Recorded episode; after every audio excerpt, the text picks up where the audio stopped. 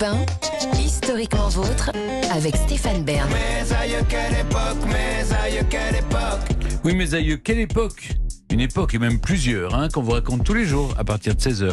Toujours avec Jean-Luc Lemoyne, David Cassel-Lopez, qu'on retrouve dans un instant. Et maintenant, c'est à vous, Olivier Pouls. Ça s'est passé dans le passé. Vous nous ramenez aujourd'hui au congrès de Vienne en 1814, lorsque deux hommes de génie, Talleyrand, qui était un peu notre ministre des Affaires étrangères, et son chef, Antonin Carême, évitent à notre pays un possible démantèlement. Bah oui, c'est probablement l'une des plus belles victoires gastronomiques de tous les temps, à défaut en tout cas de victoires militaires nous concernant, puisqu'en 1814, la France est vaincue, les carottes sont une première fois cuites pour Napoléon, qui était défait et s'est exilé sur euh, l'île d'Elbe.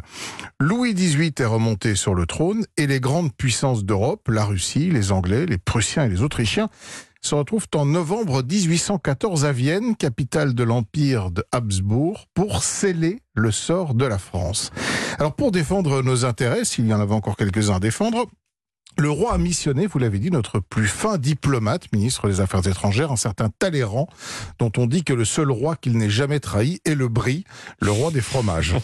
Talleyrand a insisté, Sire, donnez-moi davantage de casseroles que d'instructions écrites. En fait, le gros malin se fait accompagner par celui qui est considéré à l'époque comme le plus grand de tous les cuisiniers, un certain Antonin Carême, lequel avait déjà envoûté le tsar de Russie par sa cuisine raffinée. Alors tous les matins, Talleyrand descend dans la cuisine, compose le menu avec son chef, menu euh, qui doit en mettre évidemment plein la vue aux invités.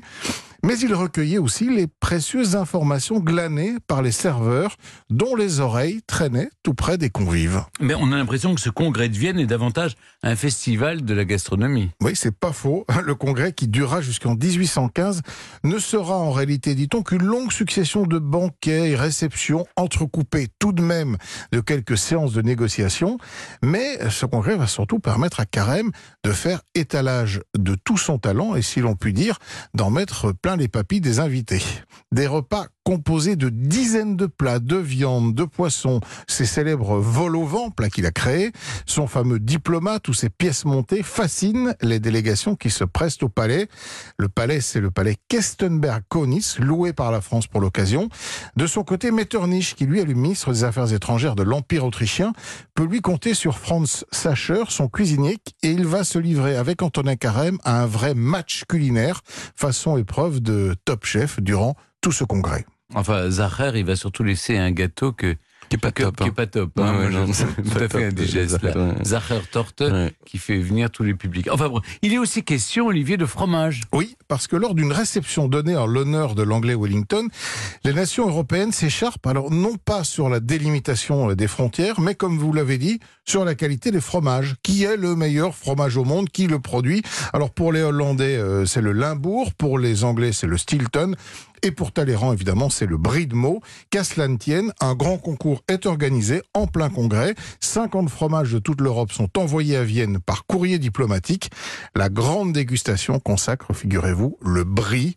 Encore un point de gagné pour Talleyrand. Hum. Bon, on imagine bien qu'Antonin Carême sera récompensé pour ses prestations culinaires, Olivier. Il devient une star courtisée un peu partout. Il va rentrer au service du tsar de Russie, puis officiera à Vienne à nouveau, à Londres pour le futur euh, roi George IV, puis à Paris pour le banquier James de Rothschild. L'inventeur de la toque et de l'organisation des cuisines par partie telle que nous la connaissons encore aujourd'hui meurt à l'âge de 49 ans à Paris en 1833. Il a, laissé son nom à un passage dans le premier arrondissement. C'est quand même le moins qu'on lui devait. Ben, merci beaucoup, Olivier. On peut retrouver justement euh, votre chronique sur europe1.fr. Et dans un instant, c'est le début de la fin, ou le début du tout court. Avant de partir, eh bien, on remonte aux origines avec David Castel-Lopez et son Marcel. Europe 1, Historiquement vôtre.